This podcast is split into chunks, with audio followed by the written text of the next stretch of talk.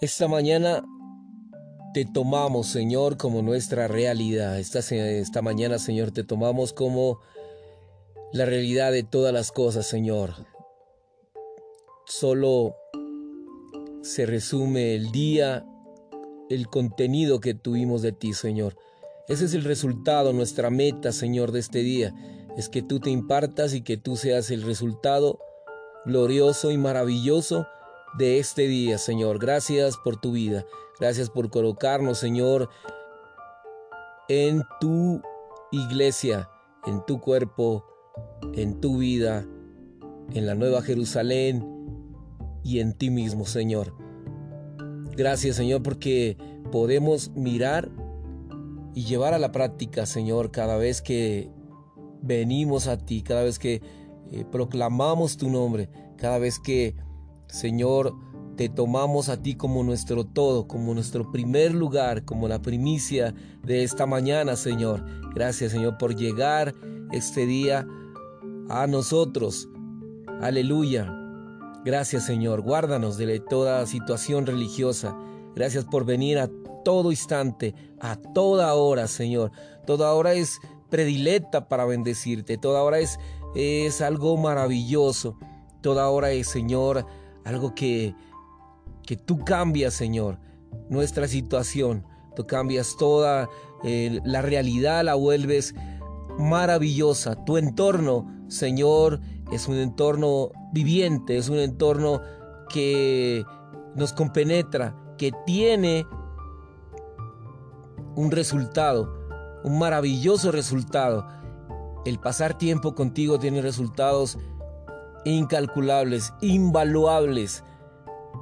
Es algo maravilloso, Señor, poder eh, ser parte, tener la realidad, tener la compenetración con los hermanos, tener algo maravilloso que tú estás buscando. Señor, tu vida, tu cuerpo, para que tú, Señor, puedas regresar, puedas tener la manera de reposar, de tener descanso en tu iglesia. Amén. Tu iglesia, Señor, es tu propósito, tu iglesia es tu anhelo. Eh, por ella diste todo, Señor. Aleluya. Por ella diste todo. Amén. Aleluya. Es el único lugar santo, es el único lugar eh, sobre la tierra en el cual clama tu nombre, en el cual invoca tu nombre. Señor, aleluya por tu nombre. Es el único nombre que trae alegría a nuestro corazón. Es el único nombre que trae satisfacción a nuestra vida. El único que alegra nuestro ser. El único que puede eh, cambiar toda situación a una situación gloriosa, a una situación maravillosa, a una situación de victoria. La victoria gloriosa nos has puesto en tu victoria triunfal, en una victoria en la cual todos estaremos, aleluya, proclamando tu nombre, Señor. Es una realidad, Señor, mirar tu cuerpo, mirar tu iglesia, mirar cómo los hermanos se compenetran unos a otros en coordinación para buscar un solo propósito, un solo anhelo y un solo amor que es Cristo Jesús en cada hermano. Aleluya, te alabamos Señor. Gracias por la realidad, por estar en nosotros, por estar en cada hermano, Señor. Señor, tu persona maravillosa. Esa es nuestra realidad, esa es la realidad de este día, esa es la realidad de un mes, esa es la realidad de todo año, esa es la realidad, Señor, esa es nuestra cosecha. Cristo, aleluya, Cristo es nuestra cosecha. Amén. Es la cosecha triunfal, es la cosecha maravillosa, es la realidad, es nuestro gozo. Poder disfrutarte, Señor. Aleluya, porque podemos expresarte más y más. Aleluya. Amén. Un nuevo hombre. A ti, gloria, Señor, en unanimidad.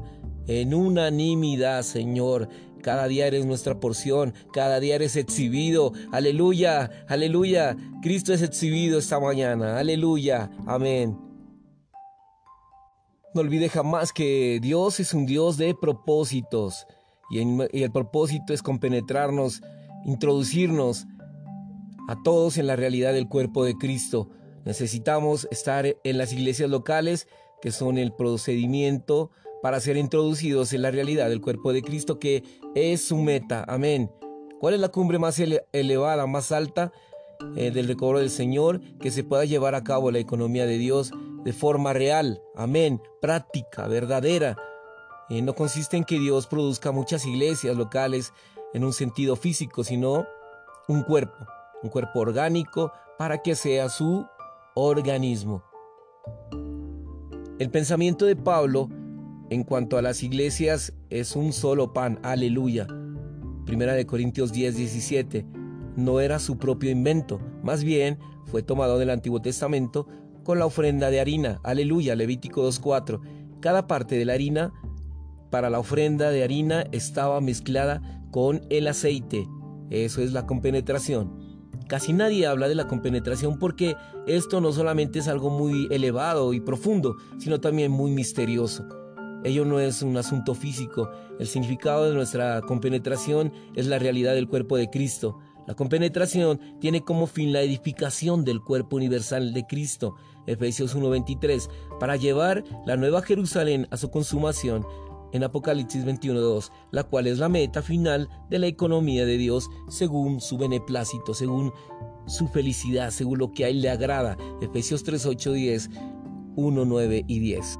Miramos lo que hace el apóstol Pablo en este versículo.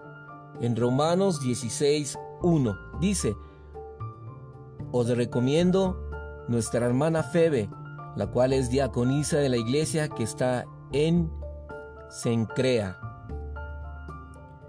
Saludos.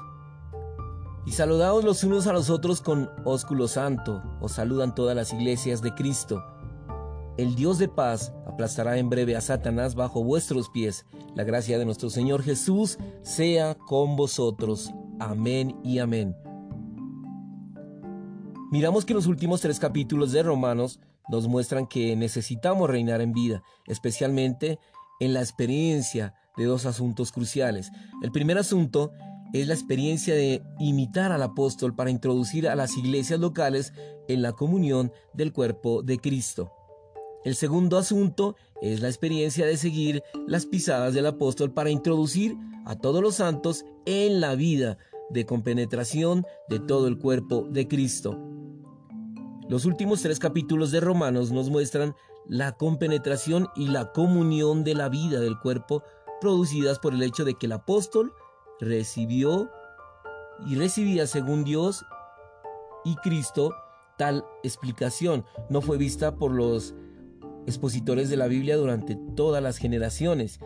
Y en Romanos 16 nos da un modelo excelente del apóstol en relación con introducir a todos los santos en la vida de compenetración de todo el cuerpo de Cristo. Es en tal vida, hermanos, que verdaderamente podemos reinar en vida. Debemos seguir las pisadas del apóstol. Él nos introdujo en la vida de compenetración de todo el cuerpo de Cristo por medio de sus recomendaciones y saludos a fin de que Dios de paz y aplaste a Satanás bajo nuestros pies y disfrutemos la rica gracia de Cristo. Romanos 1, 16, 21, 24 y 20. En Romanos 16, el apóstol Pablo saludó a los santos uno por uno, mencionando por lo menos 27 nombres. Además, saludó a los santos de manera general. Esto muestra que él tenía un conocimiento, entendimiento y cuidados considerables de cada uno de ellos. Tales recomendaciones y saludos muestran la preocupación mutua entre los santos, así como la comunión mutua entre las iglesias. Es mediante la comunión de las iglesias en el cuerpo que el Dios de paz aplastará a Satanás bajo nuestros pies y que podremos disfrutar la rica gracia de Cristo. Según Efesios 1, 23, la meta de la economía de Dios es la iglesia, la cual es el cuerpo de Cristo. La cumbre más alta del recobro del Señor que podemos llevar a cabo es la economía de Dios de forma real de una manera práctica y verdadera. Esto consiste en que Dios produzca el cuerpo orgánico para que sea su organismo y no en que se establezcan muchas iglesias locales en un sentido físico. Todos tenemos un cuerpo físico, pero nuestro cuerpo no es la realidad de nuestro ser. Asimismo, las iglesias establecidas por todo el globo son una estructura física, pero puede ser que entre las iglesias no exista la realidad del cuerpo de Cristo. La compenetración es un pensamiento prevaleciente en la Biblia. En el Antiguo Testamento hay un tipo de la compenetración para el cumplimiento de la economía de Dios. El tipo de la compenetración fue mencionado contundentemente por el apóstol Pablo en 1 de Corintios 10, 17. Pablo dice, siendo uno solo el pan, nosotros, con ser muchos, somos un cuerpo, pues todos participamos de aquel mismo pan. El pensamiento de Pablo con respecto a que la iglesia es un solo pan no fue su propia invención, más bien lo sacó del Antiguo Testamento. La ofrenda de harina en Levítico 2.4 consistía de tortas hechas de flor de harina mezcladas con aceite. Esto es con penetración. Pablo nos dice que la iglesia es un pan, una torta hecha de trigo, y los granos de trigo vienen de un solo grano de trigo, el cual es Cristo. Juan 12:24. Nosotros somos los muchos granos que son molidos hasta ser la flor de harina para hacer la torta, el pan de la iglesia. La verdad de la compenetración se encuentra en la santa palabra, pero casi nadie habla acerca de, de la compenetración porque esto no es solamente algo muy elevado y profundo, sino también misterioso. No es un asunto físico.